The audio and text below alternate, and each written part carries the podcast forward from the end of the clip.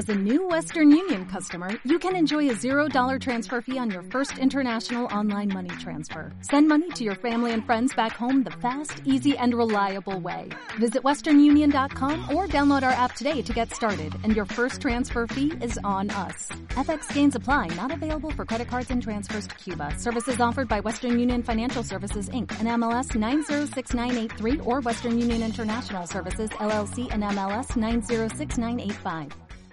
Injusto, que no es justo o no obra con justicia. No sé si es justo o injusto que Álvaro Cervera... Radio Marca, el deporte que se vive. Radio Marca. Radio Marca Valladolid, 101.5 FM, app y radiomarcavalladolid.com. En 1965, Vicente Hernández abrió la primera tienda Oliver en Valladolid. 56 años después y con 8 tiendas en nuestra ciudad y 12 en España, Oliver llega a la Plaza Mayor de Valladolid con la calidad y la tradición del primer día. El sueño de Bernardo, Diego, Emma y de toda una familia hecho realidad del que ya pueden disfrutar todos los vallisoletanos.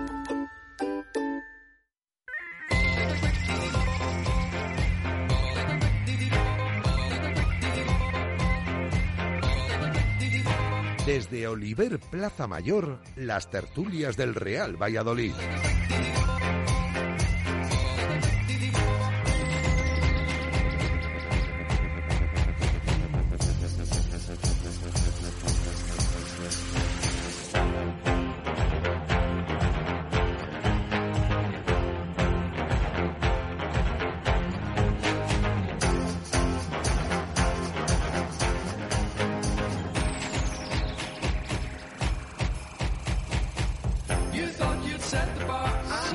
Minuto de la tarde, ¿qué tal? Bienvenidos un eh, martes más en este primer martes de año 2022 para nosotros, porque volvemos con estas tertulias desde aquí, desde Oliver Plaza Mayor, en el centro de Valladolid, donde siempre nos tratan tan bien y donde hablamos eh, del Pucela. Eh, oye, y es la primera tertulia, ¿en cuántos meses? ¿Cuatro meses?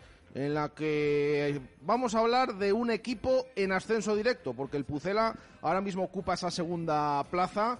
Aquí alguno tuerce el gesto, no lo ve del todo claro, no sé, ahora, ahora nos lo dice, ahora nos lo dice, ahora, le- ahora le saludamos, ahora le saludamos, eh, pero es así, eh, cuatro meses después, más de cuatro meses después, el Real Valladolid es segundo en la tabla y ocupa ese puesto de ascenso directo. Estamos en la jornada 23, hay que hablar mucho del partido del otro día, de ese 1-0 contra el Burgos, de lo que pasó en el campo, de lo que pasó fuera, eh, de lo que ha conllevado, porque por ejemplo hoy hemos tenido noticia por la tarde del Real Valladolid comunicado, eh, según el cual pues el club eh, ha tomado la decisión de no vender entradas fuera de la zona visitante a los equipos que precisamente pues eh, van a jugar en Zorrilla.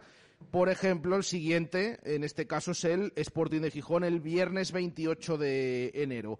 Ha habido entrenamiento también en la tarde de hoy con buenas noticias para el Real Valladolid en algunos casos. Por ejemplo, han vuelto eh, Luis Pérez y han vuelto eh, Raúl García Carnero una vez superado el coronavirus. También, atención, ha vuelto Pablo Orbías por fin con el grupo después de, mm, ni se sabe, unos cuantos meses.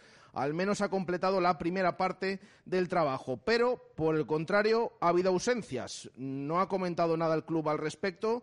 Es verdad que es una semana en la que no hay partido, así que eh, veremos. De momento no hemos visto al Yamik, que sigue lesionado, y hoy tampoco han estado ni Joaquín Fernández, ni Javi Sánchez, ni tampoco Gonzalo Plata en ese primer entrenamiento de la semana que ha durado pues apenas una hora. Mañana por la mañana volverá el equipo al, trabajo en una semana en la que, como comentaba esta mañana en directo Marca Valladolid, eh, va a ser a puerta abierta para los medios. Eh, ha sido el de hoy, el de mañana miércoles y el del jueves, pero el club ha anunciado que a puerta cerrada también para los medios de comunicación el del viernes y el del sábado. Suponemos que va a haber algún tipo de prueba o amistoso o como lo quieran llamar, partido contra, por ejemplo, el Promesas, que tampoco tiene competición el fin de semana, pero no lo vamos a poder ver porque va a ser a, puerta cerrada.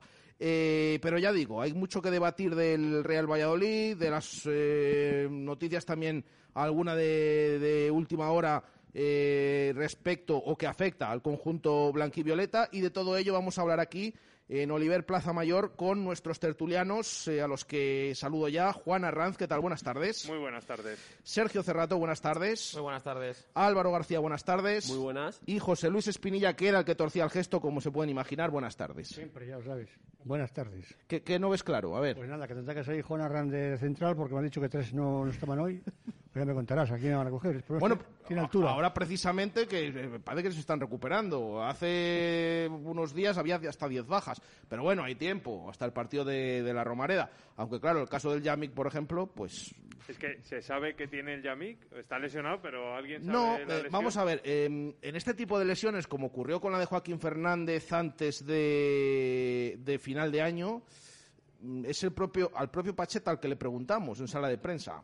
Bueno, no es nada grave, pero no tampoco te dan el parte médico. Entonces, esto quiere decir, supongo, que no es nada grave, pero eh, se habló de molestias en isquiotibiales mm, pero no se ha comentado nada más. Entonces, bueno, vamos a ver si estos días le vemos con el grupo o no hasta la semana que viene. Esperemos que esté para eh, su vuelta, sería a la Romareda, el bueno de, del Yamik. Así que eh, veremos, veremos con el tema de, de las lesiones. ¿Qué querías decir, José Luis? ¿Algo ya o no? ¿Qué? Ah, no, no, que te veía ahí incorporado. Digo, ya quiere eh, comentar no, algo. no, ya, lo has dicho, ¿no? Que, cuando llegue que- el tiempo, si llega- que vamos a tener que, que- ¿Qué que jugar alguno. que hable de los árbitros? Otra vez, pero si. Pero si ahora parece que nos, trata- nos están tratando mejor. ¿Cómo? Algo mejor. Al pero pero al- no nos pitan penaltis. A Valladolid. No nos pitan se queja- penaltis. Se queja el Madrid, pues nosotros estamos igual. Mira, por lo menos el otro le pitaron uno que no era. Así, Eh, claro. Vamos a hablar de ese partido de- del pasado fin de semana. Ese 1-0 contra mm, el Burgos. Eh, mm, vamos a empezar por lo que pasó en el terreno de juego, eh, aunque sí que quiero comentar también el tema de la grada y demás y estas historias que también han dado mucho, mucho de qué hablar, pero mm, ¿qué puse la vista y sobre todo qué partido que os pareció esa victoria que le permite al Real Valladolid, luego hablamos también un poco de la situación clasificatoria, pero que le permite estar ahora mismo en puestos de ascenso directo con los mismos puntos que Leibar, pero con mejor golabraje general. Juan. Bueno, yo creo que es una victoria trabajada y sufrida. Eh, creo que el Burgos vino a plantear un partido complicado. Eh, a mí me recordó al Valladolid de Sergio en, sus momentos más o menos buenos, no me refiero a lo- la temporada pasada, pero sí a ese Valladolid que quería que pasaran pocas cosas, que se jugara con poco ritmo, eh, con una premisa de defender la portería y bueno, a ver si luego suena la flauta. Y eso le cuesta a casi todos los equipos. Encima, el Valladolid no tuvo, yo creo que a Tony y a Plata, que pueden ser los jugadores más desequilibrantes en, su, en un día inspirado. Eh, Son mm, falló la que normalmente no falla. Y bueno, el partido se te va complicando porque ellos tenían muy claro a lo que iban a jugar. Yo creo que estaban en- con un punto de motivación y de concentración muy alto. Y, y bueno, eh, a base de insistir y, y que luego el Valladolid creo que tiene jugadores que en momentos puntuales pueden marcar la diferencia, pues eh, nos llevamos los tres puntos de forma más que merecida. Em, yo creo que es una grandísima noticia que sin estar brillantes vamos sacando los partidos y cada vez somos más sólidos. Además, da la sensación que el rival que visita Zorrilla ya lo hace con miedo, con precaución y guardándose mucho las, eh, eh, cartas y la portería para, para no encajar. El Valladolid cuando corre, cuando, cuando hace transiciones rápidas es súper súper peligroso y yo creo que los equipos pues en general no suelen esperar y, hay que masticar mucho los partidos y todo depende del momento en el que acertamos. Si acertamos pronto pues la cosa es un poco más sencilla, si nos cuesta pues vamos a encontrarnos más partidos como el del Burgos, pero las sensaciones muy buenas porque son muchas victorias seguidas en Zorrilla. Ir a Zorrilla este año es una satisfacción y nos llevamos alegrías y, y a seguir, a seguir. Ahora la prueba de fuego en Zaragoza y, y yo creo en una dinámica claramente ascendente, no tanto en juego, sino más en, en confianza, en pozo, en, en lo que transmite el equipo como, como equipo, no en- individualmente. Lo decía esta mañana nuestro compañero Arturo Alvarado en la tertulia de profes, y yo estoy de acuerdo. Eh, al final, también es para valorar, no para estar preocupado que últimamente parezca que le cueste un poco al equipo este 1-0 contra el Leganés, contra el Burgos. pero al final, por unas cosas o por otras, en casa el equipo demuestra que juegue mejor, juegue peor, está sacando los partidos hacia adelante. Y eso es muy importante para un equipo que quiere subir. Es que el Valladolid ha tenido muchas épocas en las que para ganar tenía que jugar muy bien, cuando jugaba regular perdías y cuando jugabas mal te goleaban. Entonces, encontrar ese punto en el cual, sin ser brillante, sacas los partidos adelante está muy bien. Sin olvidar que, que hay cosas que mejorar y que hay jugadores que, en mi opinión, deben de elevar su nivel eh, para, para que el equipo mejore. Sergio. Bueno, pues totalmente de acuerdo con el análisis que hace Juan. Es verdad que en casa se están sacando los puntos que hay que sacarles, porque si quieres subir, pues tienes que, tienes que ganar, jugando bien, jugando mal, jugando regular. Al final es verdad que el equipo no tiene la superioridad aplastante de hace unas semanas, que, llegábamos y arriba y creábamos, yo que sé, la infinidad de ocasiones. Pero bueno, lo que dice Juan, al final eh, siempre pisas área rival. Si no tienes eh, ocho ocasiones, tienes tres o cuatro. El otro día hubo ocasiones claras como para adelantarte antes. Pero, pero el equipo saca los puntos. Entonces, pues es que es verdad que a lo mejor no, no es tan aplastante las últimas semanas. El día del Oviedo yo creo que el equipo no estuvo bien. El día del Leganés, pues no es, no es ese nivel que demostraron semanas atrás, pero al final el equipo compite, el equipo está ahí, llega arriba. El entrenador creo que lo tiene claro, porque además es de los que piensa que, que cuanto más tiempo estés en el área rival, más posibilidades tienes de llevarte la victoria. Y se jugará mejor, se jugará peor, pero yo creo que el equipo da la cara, el equipo es competitivo, lo que decía Juan, es un equipo que ya tiene pozo y eso en segunda división hay que aprovecharlo porque los puntos son los puntos y es lo que te, es lo que te asciende. Ganar, aunque sea con gol, do- gol del contrario. Lo mismo, en propia puerta. Álvaro. Sí, a mí me, me ha gustado eh, de lo que ha comentado Juan, eh, al final el, el particularizar, pues eso, que, mm, que Plata y, y, mm, y Tony a lo mejor no estuvieron en su mejor día. Tampoco me parece el mejor partido de Aguado y de Roque. Y sin embargo hay otra pareja que, que aparece y te resuelve el partido como fueron los laterales para mí. O sea, para mí el partido de Fresneda y de Nacho eh, supuso... eh, fu- fue determinante, ¿no? Eh, al final... Eh, si ves que el equipo, el Burgos, ¿no? que al final eh, permanecía con las líneas muy juntas, eh, con un 4-4-2 muy reconocible, eh, difícil de penetrar, ¿no? Y al final, pues con la profundidad que te aportaban Nacho, Fresneda, eh, terminaste mm, llegando, llegando, llegando, le vas metiendo en su área y al final, pues oye, parece que no, pero es casi como llega algo, ¿no? Con una pérdida suya en su propio área y, y la genialidad de Cristo. Y, y es, es una nota positiva también, pues eso, ver que, mm, que aunque los delanteros no tuvieran su mejor día, los extremos tampoco y los mediocentros tampoco, pues eh, siguen apareciendo jugadores que, mm, que marcan la diferencia respecto a los rivales, ¿no? Y es ahí al final lo que te, te hace estar más cerca de lograr resultados favorables como, como estos últimos que estamos viendo en Zorrilla estas últimas semanas. Sí, estoy de acuerdo con todo lo que estáis diciendo, pero en las, en las penetraciones que hubo el otro día, en el primer tiempo menos, para mí. Algunas eh, más varias, pero en el segundo tiempo fue un bombardeo, un momento era un bombardeo. Eh, el Plata, la verdad que no, no estaba inspirado. Tuvo algo más inspirado Tony, pero no, no remataron los tres balones que dio atrás, porque yo estoy encima y uno, uno de plano, otro fue de, de- de este Cristo y otro se de béisbol, me parece, si no me equivoco. Y no le metieron. Y les volvieron locos, entre él, Nacho. Y es, es que Claro, es por ejemplo, en el gol de Cristo, Nacho está presionando en su área. Claro, sí, sí, Entonces, sí. eh, el acumular tanta gente Pues, eh, también lleva a que, a que robes, robes muy arriba. Lo que muchas me- veces hablábamos en otras temporadas es que si estás a 50 metros, 60 metros de la portería Sí, es muy y, con, y- y con dos tíos en eso no haces nada.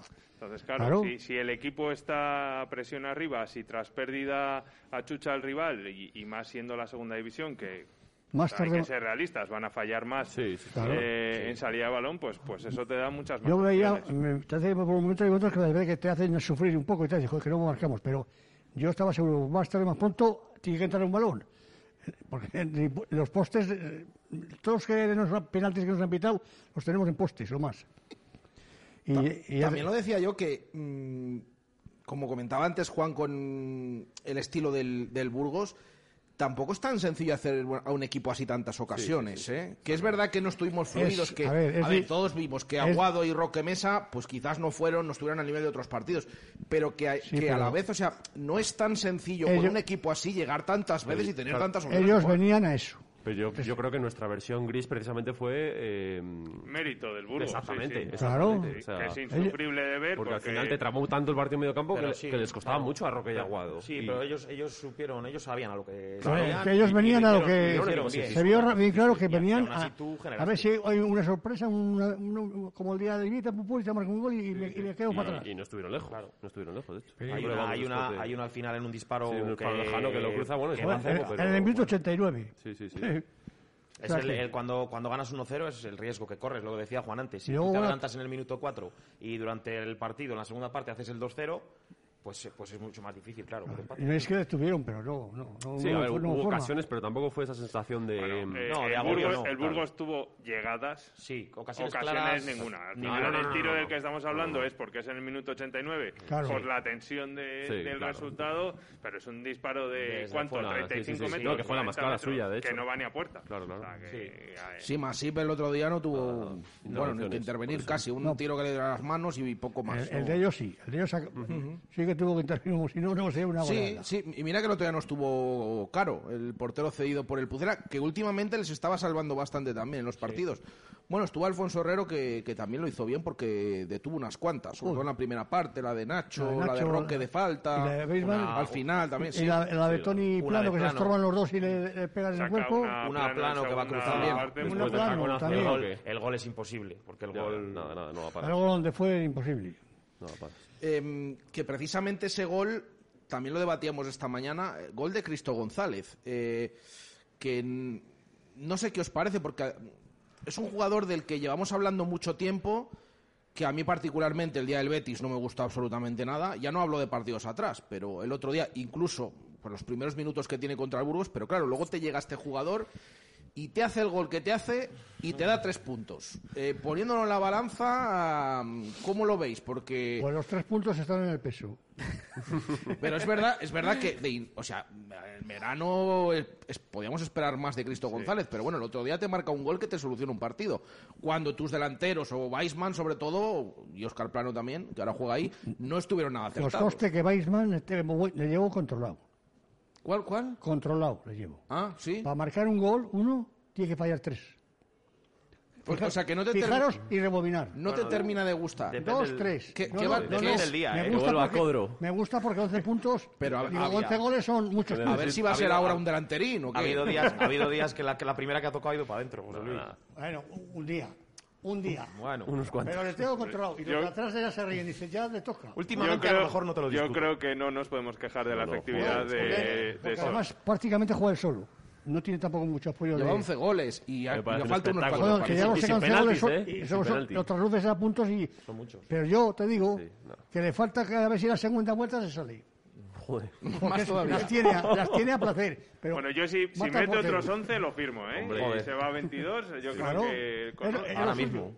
Es lo suyo Sí, sí, pero vamos con Cristo, vamos claro con Cristo. si es que lo tiene pero es que es que mata al portero Pe- Pero es que me han sacado el tema de Weisman. Yo he preguntado por Cristo, como decía Álvaro. ¿Qué pasa? ¿Que no quieres A hablar ver, de Cristo? Lo de Cristo te he dicho que los tres puntos están en el peso, ah, olvídale ya. Ya está, pero no quieres A hablar. lo mejor no marca esta semana. Claro, claro, pero lo- al César lo que es del César, José Luis. Ya, hombre, decir, mete un golazo. Yo reconozco que eh, le estábamos diciendo a todo el mundo que no valía para nada y claro, es que, bueno, por lo menos Bueno, todo el mundo tampoco...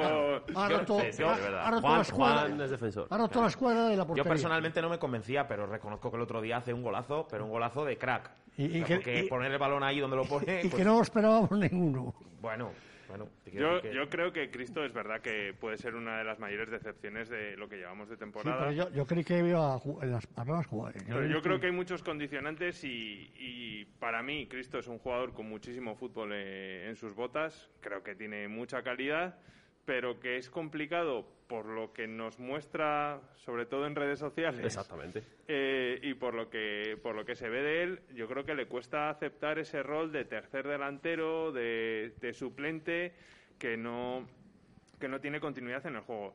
Sí, es muy difícil para cualquier jugador que no enlaza tres, cuatro partidos seguidos Seguidos. de titular rendir. Además, eh, entre que su estética no acompaña para triunfar en Valladolid o para que entre en el ojo Y que de parece que cumple muchos estereotipos de futbolista. Sí, sí, sus redes sociales. Eh, yo creo que además luego jugando es un jugador frío, es intermitente, entonces... De momentos, de fogonazo. Eso es, eso es. Pero sinceramente, creo que con el fútbol que tiene, con la calidad que tiene, eh, hay que intentar que aporte lo máximo posible y que quizás el gol, el golazo y los tres puntos le den esa confianza que le puede faltar y, y que entre más en, en la participación del equipo. Yo creo que puede ser un jugador muy importante en la segunda vuelta, pero va a depender también de, sobre todo de él y de lo que consiga Pacheta de, de engancharle. Es que yo creo que cuando ves a Cristo, eh, yo por ejemplo hoy he hecho un ejercicio y ha sido repasar alguno de sus goles en el Mirandés y es que hay goles que son un escándalo, ¿eh? Un escándalo. Mete un doblete que mete en Cartagena, un gol que le mete las palmas, que en minuto 30 se quita la camiseta, o sea, que tiene cosas que, que dices, joder, es que tiene, tiene talento, ¿eh? Tiene talento. Yo siempre lo he dicho que en el día a día, a ver, que esto lo hemos visto con tantos y tantos jugadores. Que, que yo también veía en los entrenamientos a Diego Rubio marcar unos chicharros que, que- que- que no se los creía ni, ni él. Y, y luego ni jugaba y tenía delante a Rodri. Pero yo en el día a día es el jugador que.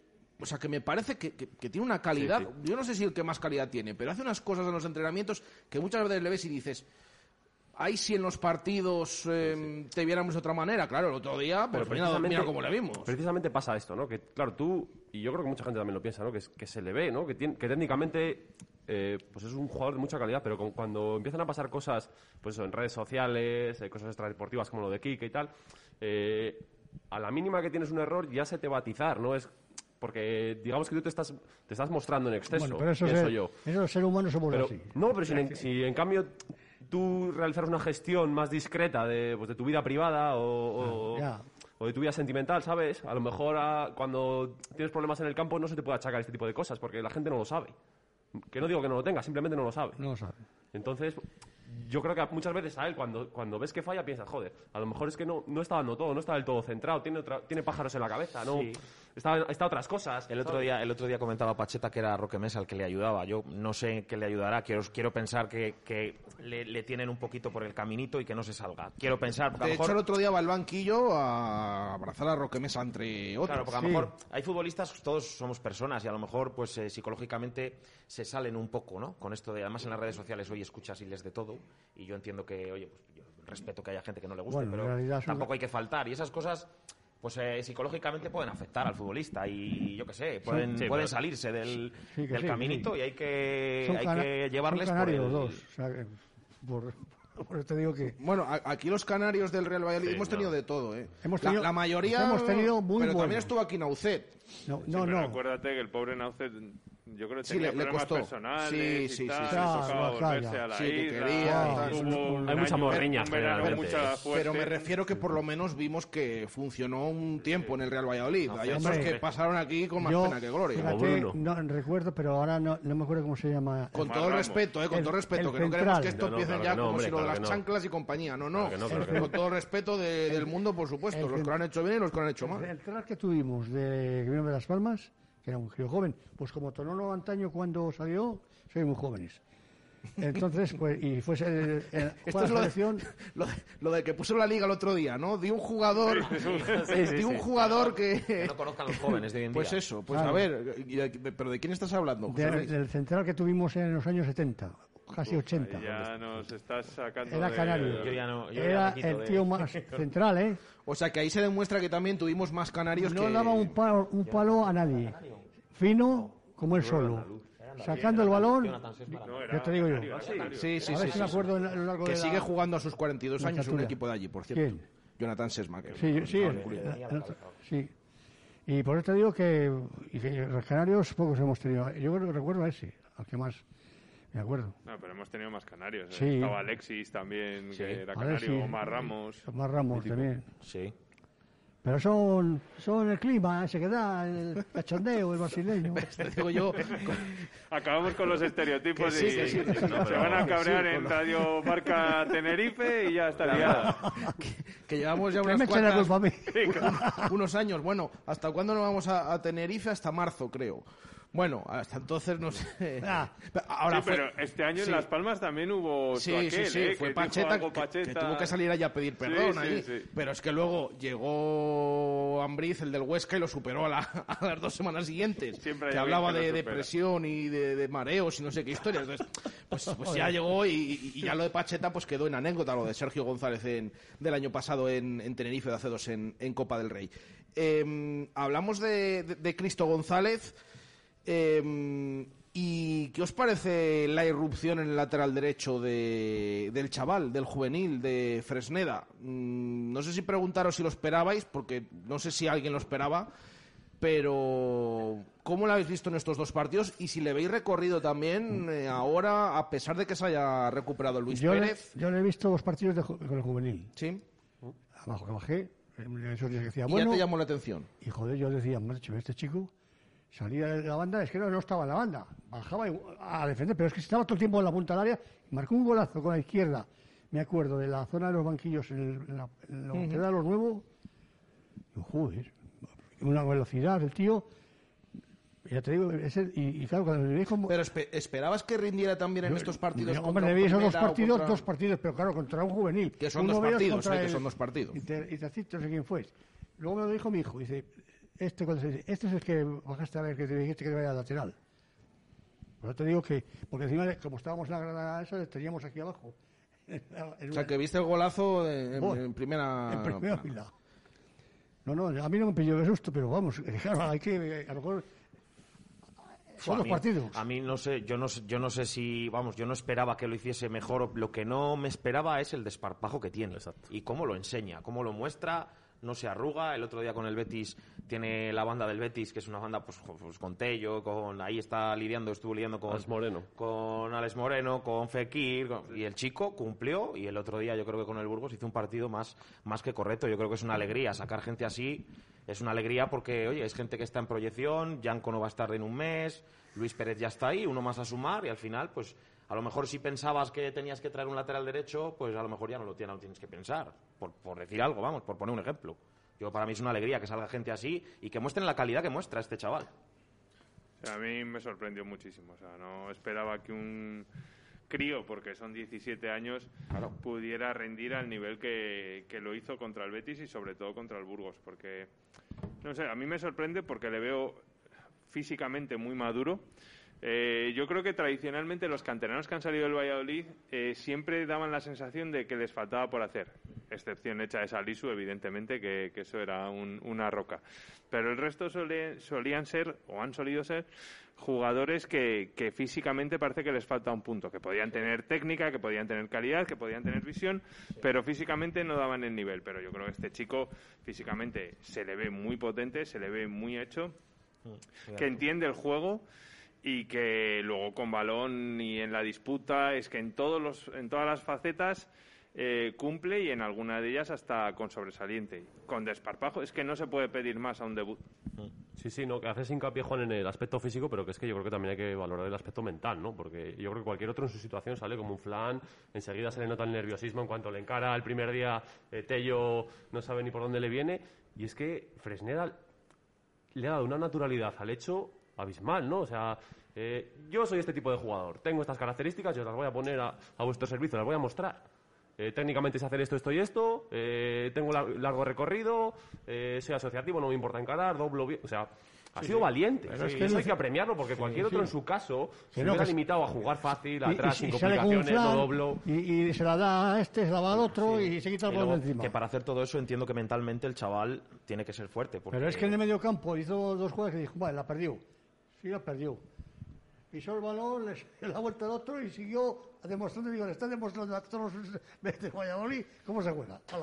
Sí que es verdad que mm, decía Jesús lo de poder ser alternativa a Luis Pérez yo creo que puede ser un buen sustituto y cuando falle Luis Pérez que, que sí. que juegue, pero Luis Pérez está a un nivel Sí, muy bueno y está dando muchas opciones también en ataque Luis Pérez. Es que el otro día no se llegó tanto por banda derecha como cuando, cuando está Luis. Entonces, bueno, genial. Yo creo que juegue en el juvenil, que juegue en el Promesas Claro. y cuando falte Luis, que juegue. El problema es la gestión ahora, ¿no? Porque dice Pacheta, bueno, ha llegado para quedarse, ha tirado la puerta, pero claro, si, si no juega, no le vas a tener en el banquillo. O No, sea, yo creo que lo mejor es que sea dinámica primer equipo en los entrenamientos y los fines de semana que juegue con el Promesas o Y- con y el viaje con el juvenil y, que viaje puede. con el primer equipo cuando sea compatible. Por ejemplo, dentro de 15 días el Promesas juega el viernes con el Tudelano. Pues yo creo que sería un buen momento para que Fresneda jugase y el sábado, si fuera necesario, que viajase con el primer equipo, porque se presupone que va a jugar Luis Pérez, por si fuera necesario, lo que fuera. Que luego también hay que ver cómo gestiona esto Baptista, que ya sabemos que, bueno, que tiene sus peculiaridades. También vimos el caso de Narro, lo que le costó entrar. Eh, tiene dos, dos jugadores para ese puesto, como son Apa y Lucas Rosa, que también a ver cómo reciben al chaval, ¿no? Que me imagino que para ellos no será plato de buen gusto el, ver cómo les tienen- adelanta por la derecha. Claro, y tienen su cierto estatus. O sea, Claro, al final claro. APA lleva en la cantera un montón Sí. de tiempo y, se, y- y incluso muchas veces se pensó que podía ser un lateral derecho de futuro. Y, y que luego hay que tener en y cuenta luego un brasileño que viene del filial de la sí. Juve. O sea, eh, que hay que tener en cuenta también que yo no sé lo que habrá entrenado Fresneda con el promesas, por mucho que mm, por mucho que, que el, el tío haya tirado la puerta abajo, ¿no? Eh, al final yo creo que la disponibilidad que la ha tenido ha sido para el primer estuvo equipo. en verano, en pretemporada, pero curiosamente no fue uno de los que... que son detalles que parecen una tontería, pero yo creo que luego a la hora de tomar una elección evidentemente influyen. Sí, sí, sí. Bueno, vamos a ver eh, cómo gestiona ahora el Real Valladolid esto de, de- de Fresneda, porque Sí, ¿tú, tú va- qué harías, eh, José Luis? va a tener un problema. Una bendición. bendito problema. Ma- Bendito problema. Que juegue, Ya ¿no? ya Al final lo mejor es que juegue, donde Dos sea. por línea que fuera igual. Eh, pues yo no sé. de- de- quitar al chaval de momento, si tiene la cabeza bien amoblada y bueno, y le, y le deja arriba y sale media orilla, o eso puede, puede a lo mejor que, que no se venga abajo. Pero, ta- pero también Luis, el- este Luis va a querer jugar. o sea, es difícil. Claro, es que entrenador- hasta, hasta hace nada teníamos un problema, porque Yanko la temporada que Nah, lleva eso estaba muy eso- mal y parecía que no se podía contar Sí, con pero el él. problema es todo contrario. Claro. Es que es lo que estaba pensando, que, que al final este chico ya no ha salido así estos dos partidos y ya no tienes que pensar. Hace antes del partido de Copa con el Betis se pensaba si iba a jugar Tony de lateral o si iba a meter a Noir, que él, él- el entrenador veía varias alternativas. Pues ya este chico te lo ha dejado claro. Y hay que reconocerle la valentía a Pacheta de sacar a un chaval Eso de sí. 17 años de titular. Sí, sí, sí, sí. Porque va- los entrenadores que hemos tenido últimamente. Haya recordado No, y- uno por uno al Rubi, mi amigo, a San Pedro, Herrera, el, el G, que ahora se ha terminado de coger. Bueno, digo, vaya- vaya montón de. Bueno, reencuentro Es con que, es Jim. que siempre me acuerdo, cada vez que nombra José Luis a, a Rubi, me acuerdo de las peloteras, aquel oh. año, en la, en la tertulia el primer año que, Hombre, teníamos unos y otros. El, el cubrevallas. que, que entro con el coche, vengo el coche por la autovía y digo, ¿pero qué, qué está ahí? Estaba el hijo de este, el.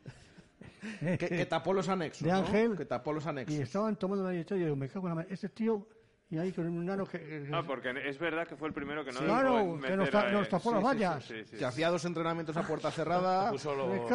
Y ya solo por eso, ya al principio ya Buah. a alguno le coge un poco de manía. Dejó a la ¿eh? gente enojar, mucha No me gente. acordaba yo de Yo aquello, presencié a- con él, al salir en entrenamiento ahí en las escaleras, uno que iba mucho, no, tienes que conocer, pero no sé cómo se llama. El- las- va allí, era de los que... del- como yo decía, ¿Y el se lo dijo? El Consejo de Sabios, Y se lo dijo, Sanedrín, se lo dijo. Sanedrín. Sanedrín, Sí, decía yo. Se lo dijo a Rubi, que, que porque había tapado... Cinco minutos y yo, yo allí al lado poniéndole la oreja, en la valla. Y dijo, no, no, me dijo, pues, pues, Ah, o sea, que tú no estabas en la conversación, estabas poniendo la oreja. Yo es que dice, eh, vi que se iba por él y dije, joder, este le va a decir algo. Y en- donde está la puerta donde, donde me- se volcó el de promesas que metió los dos goles el otro día.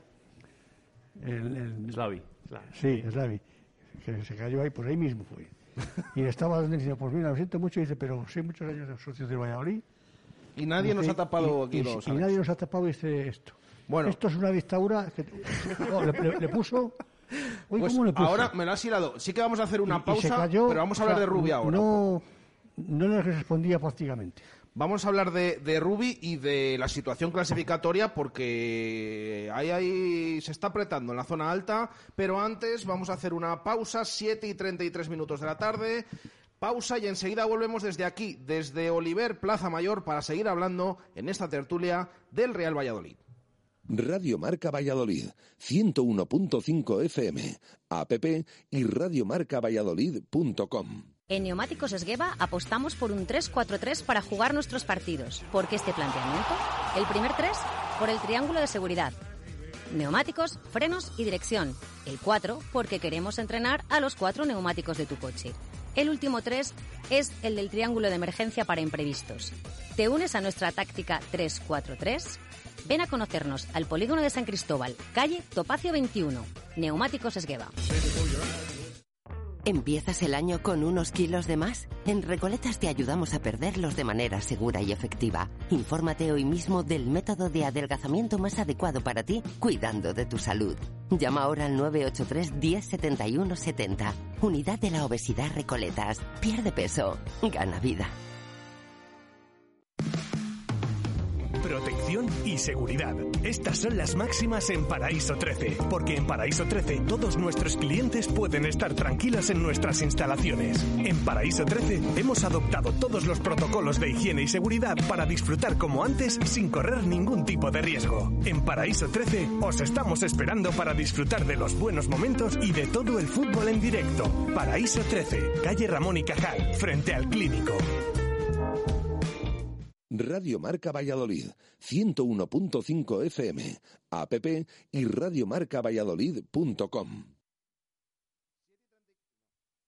Ahora sí, 7 y 34 minutos eh, de la tarde. Nos ha pillado aquí la publicidad. Eh, pido perdón, es que estamos aquí degustando eh, el buen lomo aquí de... El, el lomo ibérico. De, de Oliver Plaza Mayor, que está espectacular, así que siempre animamos a los oyentes que se pasen por aquí con unas vistas tremendas. Estamos aquí enfrente de, en plena Plaza Mayor, enfrente del ayuntamiento y desde luego que les recomendamos esos desayunos, eh, venir a tomar algo, eh, a picar algo, esos embutidos, los, las banderillas, bueno, todos los productos de, de Oliver. Y decía que íbamos a hablar de la situación clasificatoria porque el Real Valladolid ahora está segundo clasificado en puesto de ascenso directo, empatado con el Eibar, que ayer sacó un punto a última hora en el Tartiere contra el Real Oviedo, y los dos a tres puntos de la Almería, que es líder, la Almería de, Rubi, que tiene un partido menos contra el Lugo. ¿Cómo veis un poco la, la zona alta? Porque esta mañana preguntábamos a los oyentes, ¿qué dos máximos candidatos veis eh, a estas alturas para ascender a Primera División? Eh, ¿Creéis que viene con fuerza el Real Valladolid y que por eso se ha metido y puede ser eh, uno de los máximos candidatos? O, bueno, cuidado porque el Eibar hemos visto de lo que es capaz y la Almería pues tiene todavía incluso ventaja a pesar de, de los últimos partidos. Juan. Sí, bueno, yo creo que el, Va- el Valladolid de los tres ahora mismo es el que más fuerte está, aunque sea solo por los datos estadísticos eh, de los últimos cinco partidos, pues cuatro victorias. Y si nos remontamos un poco más atrás, pues la trayectoria es parecida. Sí que es cierto que yo creo que mentalmente el Almería tiene un, un toque importante, porque yo recuerdo a la anterior tertulia que vine era el partido previo al Almería. Y hablábamos que si ganaba el Almería prácticamente era inalcanzable, podía ser ya definitivo. Y nos encontramos que... a Que la- lo dijo hasta el propio Pacheta, que 12 puntos, oh, no lo quiso- dijo que prácticamente era imposible. Claro. Y es verdad que les falta un partido, pero es que la próxima jornada es un Eibar-Almería. Con lo cual, eh, lo O que... Al- Almería Eibar, es, es en Almería, creo, ¿no? O Almería Eibar, Sí, no- no que, sé. Sí, creo que el Almería eh, ya perdió en la primera exacto. vuelta, pero bueno, la cuestión es que juegan juntos los, dos es, rivales del. Pucel ahora mismo. Eso es. Entonces, eh, creo que la presión ahora mismo que tiene el Almería es bastante más fuerte que si esa distancia hubiera sido, no hubiera sido tan amplia meses atrás. La presión de que vienen los de atrás y él está. Eso es, yo creo que ellos se veían con mucho colchón y con una dinámica muy buena y que esto en dos, tres partidos se, se da la vuelta y cambian mucho las tornas. Yo creo, sinceramente, que lo- entre los tres nos vamos a jugar el ascenso directo. Mm, creo que el Tenerife, todo ese impulso se le va acabando. Creo que no tiene plantilla tampoco tan potente como Almería, Valladolid y Eibar. Es que fíjate el tiempo que han estado por delante Tenerife y Ponferradina y de repente en dos jornadas ahora sacamos cuatro y cinco puntos, que no es nada definitivo, por supuesto, pero bueno, que te da una idea de la, la fuerza con la que llega el Pucela. Eso es. Y entre nosotros tres, pues creo que va a ser largo, que va a ser duro. Creo que, que es complicado que nosotros nos distanciemos, que, que vivamos tranquilos. Pero lo importante es estar en esa pelea y creo que tenemos las mismas opciones que cualquiera de, de los otros dos para subir. Que por cierto, esta mañana en la pregunta que hacíamos, unos cuantos oyentes han hablado también del Girona, de cómo viene. Bueno, es que es el otro equipo con una es que racha buenísima. Está Estu- Estuani, joder, no me había marcado un gol y está saliendo. De las últimas cinco jornadas es el mejor equipo, ¿eh? Eh. ¿Cómo viene? Yo soy, yo estoy de acuerdo con, vamos, yo soy de los que incluyo al Girona en la pelea. Esto es muy largo. Es 15 verdad que ahora, puntos. ahora mismo 13. los más fuertes podemos ser nosotros por, por 13 lo que 15. hablábamos, 13. pero Girona tiene 37. O sea, al final son Sí, 6 pero que ha puntos. por- 13 de 15. 13 ¿no? de 15, sí. Es 13 de que 15. Girona viene muy Ah, fuerte yo también. Yo que 13 de creo, 15. yo creo, es una sensación, creo que va a estar ahí. Luego el Almería, eh, el Almería hasta hace dos meses eh, pensábamos, había gente que decía que ya estaba ascendido, que es que Eh, nadie eh, asciende en noviembre eh, ni en diciembre. La cosa es que aún así, claro, tiene 46 puntos y Con ha jugado 22 partidos, con ¿no? con uno es que, menos, es que estamos, estamos hablando de que eh, ha conseguido más de dos puntos por partido. Es una la, barbaridad. la cosa, claro, la Sí. cosa es que se ha puesto tan caro el asunto porque el Eibar y el Real Valladolid pues también tienen unos cuantos muy puntos. alto. Claro, Muy sí, alto. sí, Y totalmente. no parece que vaya a aflojar ninguno de los tres. O sea, al final, El- yo creo que también es esta sensación un poco engañosa, ¿no? Del partido menos este, porque a lo mejor la semana que viene a Lugo, o este fin de semana, perdón. Si ganan, ya son seis otra vez y como que lo ves con, con otros ojos que al ser Sí, pero tres. esos seis con el partido, Sí. o sea, sobre todo eh, desde el punto de vista nuestro del, del Sí, sí. Es que es una situación ideal, porque si gana el Eibar... Pero hay que ganar en Zaragoza también, ¿eh? Por supuesto, Evidentemente. por supuesto, es Claro, que tienes que sí, hacer sí, tus, sí. tus- Pues- tus deberes, pero... Es el peor día para pinchar, quizá. Pero, pero cualquier eh, resultado que se dé en Almería, si es que juegan en Almería, pues si tú ganas, es bueno. Hagan lo que hagan en el otro Sí, o sea, partido, exacto. va a ser bueno. Porque exacto. o empatas con el Almería o le te distancias del Eibar. Hmm. Yo prefiero que se caiga Leibar por aquello de, de los resultados que ya de momento pinta muy bien el golaveras a favor nuestro. Pero claro, también tienes la cosa de a lo mejor el Almería gana al Eibar y luego mira, el Eibar nos gana a nosotros y hay un triple empate entre los creo tres. que el Lugo Almería creo que se juega el miércoles de la semana que viene. Creo Ah, que este fin de 19. semana. Sí. O sea creo que, que- el 19. sí. O sea que es antes, eh, antes de Es esa antes. jornada. Sí, sí, eso También vamos es, a saber a es. cuántos puntos exactamente. Es antes de vamos a que, tiene, sí que lo el sabía, que tiene sí. menos. El entrenador decía el otro día que va a haber, va a haber muchos altibajos porque esto es muy largo. El Sporting ha llegado a estar arriba y ahora, ahora hace, hace semanas que cayó, la Ponfe, el Tenerife.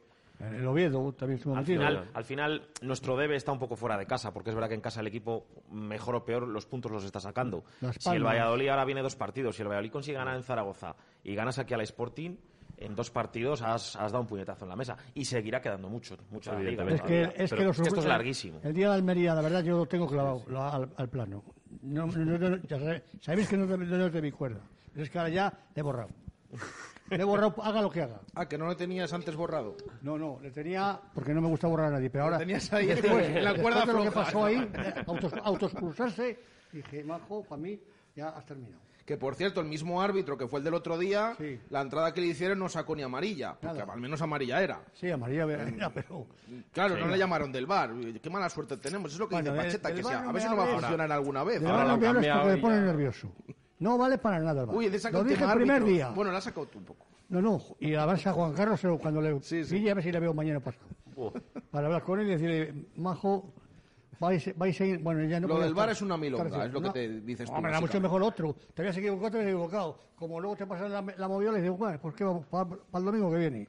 Pero es que lo del VAR, vamos, si es que, es que hace lo que quiere. Yo que estaba convencido que el otro día nos iban a pitar el, El penalti. penalti. Bueno, si no marca Cristo, tampoco iban a pitar el de, El de Morcillo. No, a mí me parece, sí, sí. en, en el campo me pareció clarísimo. A mí también. Sí, luego en la pero- tele, había Luego en la tele dudo. pero Sí. ¿tú crees que lo pita? Yo en la tele dudo, yo creo que no lo iba a pitar. Ya, pero- una internada de Tony que yo decía, "Ay, estaba Sí, ahí a punto del sí. palo, aquí está, aquí está el penalti. Sí. Pero no, no, luego no, pero bueno, ganamos como Sí, sin y le penalti. tocó. Que, Aunque que no- aunque hubiera- penalti cuando nos haga falta. Aunque no hubiera sido gol, pues estaba Pero justo al palo y era difícil sacarla, pero le tocó. Le tocó clarísimamente. Ahora, que, no, que, no, que es que no, no quiero verlo. Porque se pone ¿quién fue el- un tío que se tire cinco minutos allí viendo la pantalla que ponen dibujos animados o, o qué le ponen. O, Sí. o simplemente varía. Pero si les Vamos, llevan a la venga, hombre. pantalla, porque es que a veces es que ni, ni les avisan, Venga, como en muchos penaltis de los que no nos han Que pitado. no, nos están armando cada una, los- y esta temporada no son, bueno, de hecho ningún penalti se han pitado. No, si con eso se dice todo. Y ahora solo ha faltado lo que habéis dicho a mediodía, que el, el Valladolid juvenil nos dejen fuera. Y así todo. Eh, y luego dicen que se cagan Twitch y no sé qué, como el de Valencia y tal. Tenía que toda la liga, tenía que llegar. A ver si me da tiempo a preguntaros por el tema este del juvenil al final del programa, pero también quería hablar un poco de, de mercado de, de fichajes. De momento, entrada de, o llegada de Morcillo, salida de Fede Sanemeterio. em, ¿Cómo las valoráis de, de inicio? Bueno, yo es que Fede nunca ha sido santo de mi devoción, con lo cual... ¿Te lo has creído ya, que, que se ha marchado a primera Sí, división? me parece alucinante. O sea, El me- reencuentro. Me, parece, bueno, no sé, que creo re- que cosas del fútbol, de, de estas que los simples aficionados no nos explicamos. Pero para mí es alucinante. Un jugador que, que en segunda es residual en el Valladolid, que vaya a jugar en primera, pues... Es que yo creo que el, oye. que el representante de Fede es el hijo de Manolo Vizcaíno. Que creo, ¿eh? No lo sé seguro, ¿eh? Es- Esa ha sido una idea. ¿Y que crees que por eso se ha ido allí? Hombre, piensa mal y acertarás, dice el dicho, ¿no? Pero, bueno, joder, es que sería claro, la- razonable. las explicaciones no casi sé. las encuentras más Claro, en, cosas extra, ¿no? eh, claro, En en, cosas en de cosas estas. extrafutbolísticas Eh, que, por mía, lo que sí. demuestran en el campo. Pero oye, que ojalá a Fede le vaya fantástico, que se revalorice y el próximo año le podamos vender por, por Que, una que cantidad. esa es otra. Si se supone que, que estaba hablando ya hace unos días del Álvaro Cervera, que se le había pedido tal. Ahora no va a estar con Álvaro Cervera. Que esa es otra de las noticias de las últimas horas. Bueno, va a estar oye. con Sergio González, que creo, he estado revisando, no es oficial del todo, pero sí que el presidente lo ha dicho esta mañana, que hay un acuerdo con, Ya, ya, ya. con Sí. Sergio para que salga Bueno, del pues equipo. en el fútbol picapiedra pues puede que, que funcione. Que- O sea, que ahí yo paso, es que no, prefiero no. Y, y nada, el tema, el tema de Morcillo, pues a mí no, no es un jugador que me entusiasme, pero creo que sí que por su su perfil es un jugador que no tenía el equipo. Un tío que pueda desbordar por fuera, que tenga buen golpeo eh, por banda izquierda y, y bueno, que creo que, mm, que el perfil era lo que necesitábamos. A mí no me dice gran cosa, pero oye, ojalá el tío lo borde y, y vuelva a Bilbao pues siendo un jugador mejor. A mí lo que no me gusta o lo que la mayor pega también que encuentro es que no tiene recorrido, es decir, si lo hace bien es está claro que se irá al Athletic, si lo hace mal pues te habrás comido seis meses de cesión de un jugador que no aporta demasiado. No le veo mucho futuro a, a ese tipo de cesiones, pero pero bueno, oye, lo que se busca es subir, con lo cual si si aporta pues bienvenido sea. Sergio, eh, la salida de Fede y la llegada de Morcillo. Pues hombre, yo creo que estaremos todos de acuerdo. En la salida de Fede creo que es positiva, porque sobre todo porque lo decía Juan, es un jugador residual, cuenta con muy pocos minutos, pero es que los pocos minutos que juega tampoco es que demuestre nada del otro mundo. Yo creo que es un jugador muy venido a menos desde que jugó en, Gra- en Granada. Yo en Granada creo que fue el año que ascendió el Granada. Fue un jugadorazo. Y se- y se salió. fue el, fue el mediocentro defensivo. Se salió. El perro de presa, robaba, jugaba. Yo, este no es el futbolista que viene el Granada y lleva mucho tiempo ya, pues lo que dice Juan, en un papel residual. Cuando sale no hace grandes cosas, pues la salida, pues positiva, porque al final eh, tienes otros futbolistas en ese puesto que te pueden aportar más. La llegada de Morcillo, pues, pues eh, es cierto que no es un jugador de renombre. A mí tampoco es que me haga una ilusión. Pero bueno, entiendo que en el Atleti no, no tiene minutos y, y bueno, pues yo creo que vendrá con ganas de demostrar y con ganas de, de jugar y, y demostrar cositas para tener minutos y yo pues pienso que, oye, venir de un primera que no cuenta contigo para nada a tener la opción de estar en uno de los mejores equipos de segunda y poder ascender, yo creo que para él tiene que suponer una motivación. Y ojalá eso le ayude al rendimiento. A mí con Fede lo que me pasaba es que me costaba encontrar un contexto en el que Fede eh, fuera importante en este Real Valladolid, que al final pues eh, quiere ser muy protagonista con el balón, quiere ser muy ofensivo, eh, Roque y Aguado están ya muy, muy instaurados en el 11, el que parece que llama a la puerta si ellos no juegan es Alcaraz y, te cuesta mucho imaginar eso, que pudiera entrar Fede o en qué contexto va a, a hacer mejor Fede a este equipo. Te podías imaginar pues eso, alguna segunda parte que pudiera entrar en un momento puntual y tal. Por eso, lo que decía Juan, más allá de que Morcillo, pues que sí que puede ser que no sea un jugador que a lo mejor eh, pues, eh, pues lo que decía, ¿no? Que a lo mejor seis meses y luego de regreso a Bilbao, pero sí que te aporta algo que no había en la plantilla. O al menos algo que puede ser más provechoso que lo que actualmente te estaba dando Fede.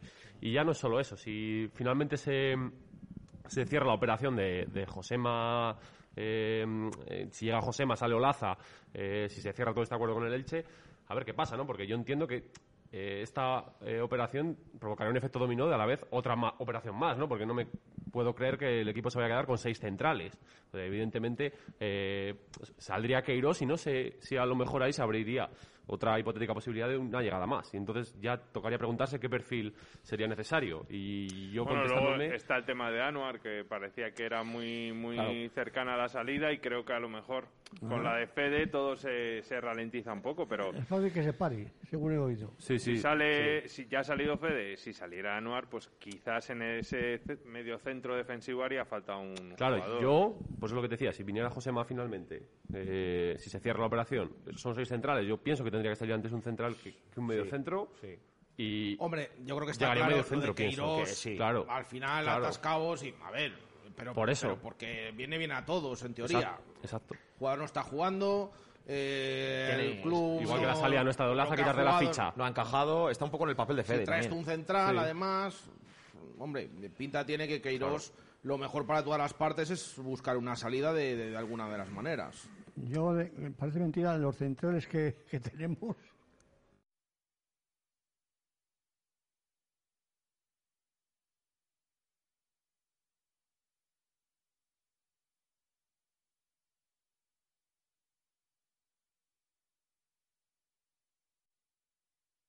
El Cádiz, ah, no. El Cádiz, no, bueno, el Cádiz, eh, también, también.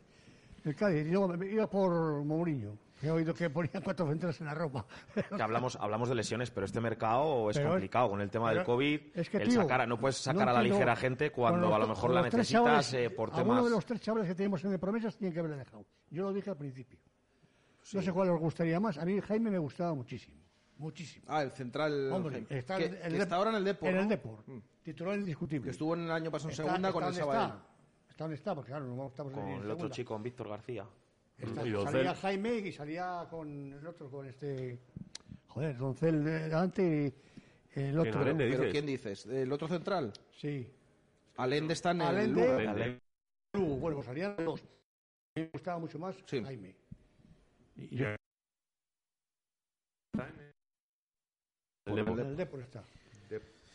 Lo que decía Sergio, lo del tema de Queiroz, hombre, no te vas a quedar con seis centrales. Pero es que cada vez tienes tres laterales izquierdos Sí, pero que yo lo que y te tienes tres es- laterales derechos y cuentas a Fresneda. Te- ya, lo que te quiero decir es, si sale Queiroz, me imagino que tratarás de cubrir también esa ficha, ¿no? O sea, de- que buscarías algo más, o no sé si a lo mejor ya te quedas quieto y bueno, pues uno menos y una plantilla Pero más reducida, no Tú sé. estás hablando por el tema Olaza también, ¿no? Claro, porque... O sea, que lo de Josema... Pienso que va a ser pieza por pieza. No es que sea Josema por Queiroz, sino que también ves ahí la Claro. negociación por el tema O sea, Olaza. pienso que va a salir Olaza, va a llegar eh, Josema y luego pienso que Queiroz va a querer salir, evidentemente, y mi duda es si el... eh, Que habría un hueco más, ¿no? Claro, si se va a cubrir ese hueco o no. Hombre, los centrales con las lesiones que estamos teniendo. Claro, pero que, hay digo, que ese considerarlo. vacío que queda, bien, Pues yo es- lo cubriría es que no con- acaban- con no un acaban el del centro partido del los campo, dos pareja. que empiezan. Es lo que yo me exacto. refiero, que todos los domingos pas- tres partidos seguidos han estado.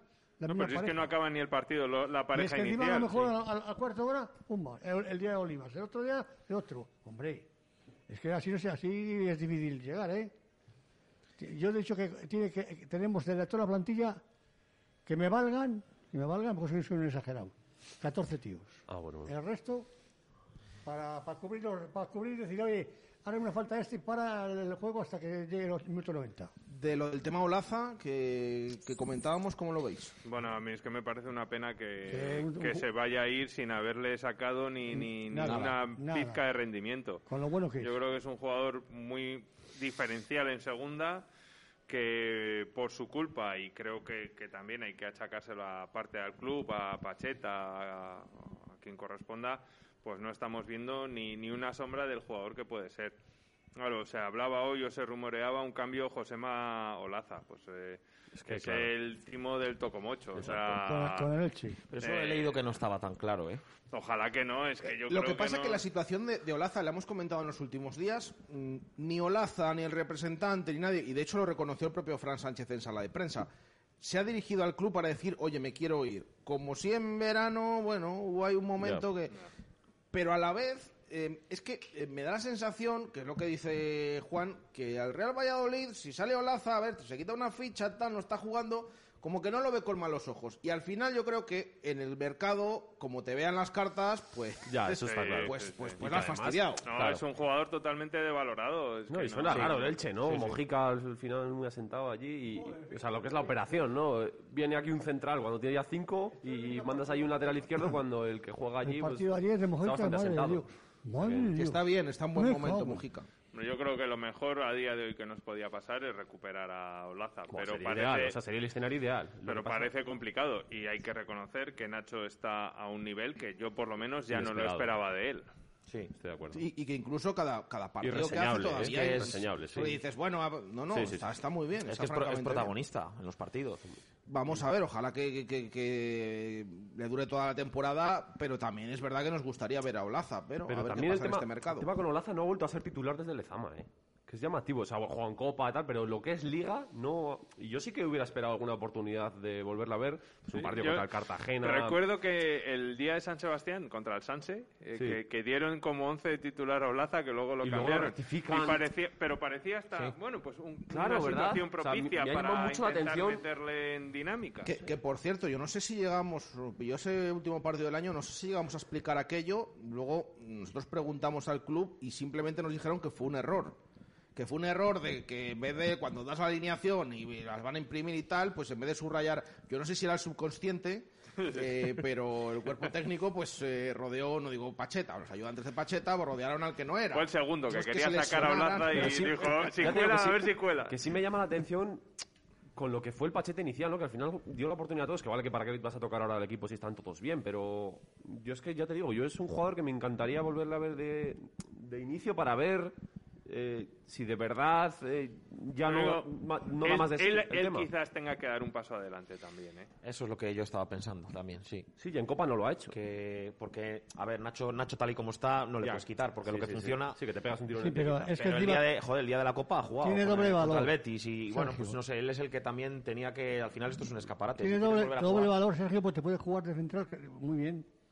Sí, y de extremo, si quieres, si tiene calidad en la pierna izquierda para jugar. Delante. Fíjate, a mí me extraña más que se hayan buscado otros recursos, otras alternativas, desnaturalizando jugadores de su puesto para meter en banda izquierda, que incluso haber probado en alguna ocasión Olaza en, en, ese, en esa banda izquierda. No sé, que hemos visto aquí que mucho más por banda Es que verdad, por que el centro es y verdad, que en, al- sí. en momentos determinados podrías que no haber lo dicho, es. pues venga, que Hemos juegue... pasado del doble lateral Ya, eso es de lo justo lo otros que iba a decir. años a que Es haga que directamente, Sí. como mucho como Claro. central, cinco atrás, pero de extremo un medio centro. Y es que Quique, en- en- yo el año pasado me acuerdo que, pero vamos, donde se está poniendo la banda, que le deje en plan. Nos quedan cinco minutos para llegar a las ocho en punto de la tarde. Me queda preguntaros por el tema del juvenil, que ahora lo recordamos a los oyentes también. Pero antes os pido los puntos verdes ecovidrio de esta jornada con 3, 2 y 1 a los mejores jugadores del eh, Real Valladolid, el otro día ante el Burgos. Eh, venga, Juan. Venga. Estábamos hablando de Nacho, tres para Nacho, dos para Fresneda Sí. Y uno dudaba con Joaquín y Cristo, pero se lo voy a dar a Cristo por el golazo o por ser tan definitivo. Pues tres Nacho, dos Fresneda, uno eh, Cristo. Eh, Sergio. Yo le voy a dar tres a Joaquín, le voy a dar dos a Fresneda y uno a Nacho. Dos Fresneda, uno Nacho. Álvaro. Yo calco los de Juan, son tres Fresneda, dos Nacho y uno Cristo. Eh, no, sea. pero Juan ha dado dos a Fresneda, ¿no? Sí, ah, vi, ¿qué he dicho? Yo digo, o sea, igual que Juan, ¿eh? Tres Nacho, dos Vale, Fresneda. eso es. y Tres uno Nacho, dos Fresneda y uno Cristo. Sí, sí. Y José Lo Luis. mismo, lo mismo, 3 2 1 Tres a Nacho, Sí. dos a Fresneda Y uno a Cristo. uno a Cristo. Bueno, pues con estas eh, puntuaciones y las de los oyentes, se lleva esta semana los tres puntos eh, Fresneda, el más votado por los oyentes. El segundo más votado es Nacho Martínez y el tercero más votado es Joaquín Fernández. Así que no cambia mucho la clasificación. Siguen eh, primeros, como hemos comentado esta mañana. Sigue primero Aguado con 19, Weisman segundo con 16, Roque Mesa tercero con 15 puntos. Así está esa clasificación, jornada 23 de puntos verdes Secovidrio. Nos quedan tres minutos para llegar al final. Eh, os pregunto por el tema del juvenil. Tiene un partido aplazado. eh, está séptimo en la tabla. Si lo ganara, se ponía quinto. Y justo al término de esta primera vuelta, con ese partido que falta, pues los cuatro primeros van directos a la Copa del Rey y los mejores quintos se meten también. Uno de ellos sería el Real Valladolid si fuera capaz de ganar ese partido. ¿Qué ha pasado? Pues que como ha sido por positivo por coronavirus, sobre todo casos del Fuenlabrada, el rival, pues eh, no se ha decidido esperar, ni se le ha dejado jugar esta semana el aplazado, y directamente se ha cortado ahí, se ha hecho el sorteo y entra la cultural como quinta y no el, el juvenil. ¿Entendéis un poco el revuelo y tal? ¿O qué pensáis un poco de la situación rápidamente? A mí me parece flipante, no, no lo entiendo, no sé cómo se pueden dar estos casos. Eh, por otro lado, me parece que el Valladolid tenía que haber protestado mucho antes, eh, no, no hechos consumados cuando ya han hecho el sorteo, Claro. y luego por tercer- tercero, mm, ir sép- séptimos en la Liga de Juveniles, pues un fracaso. Sergio. Me parece injusto. Entiendo que habrá una normativa que quizás, es tiene razón Juan, te- nos podíamos haber quejado antes, pero entiendo que habrá una normativa la cual pues se haya que respetar. A lo mejor el club tiene que tomar acciones con esto. Se habla también del, del tema de puntuaciones por, o sea, el coeficiente por partido y demás, que si se habló, tal, claro, tú lees el reglamento dices que sí que está, que no está. O sea, hay, hay un descontrol que- Pero, que, tienen, que llama pero- la atención. pero tienen que estar todos los partidos disputados.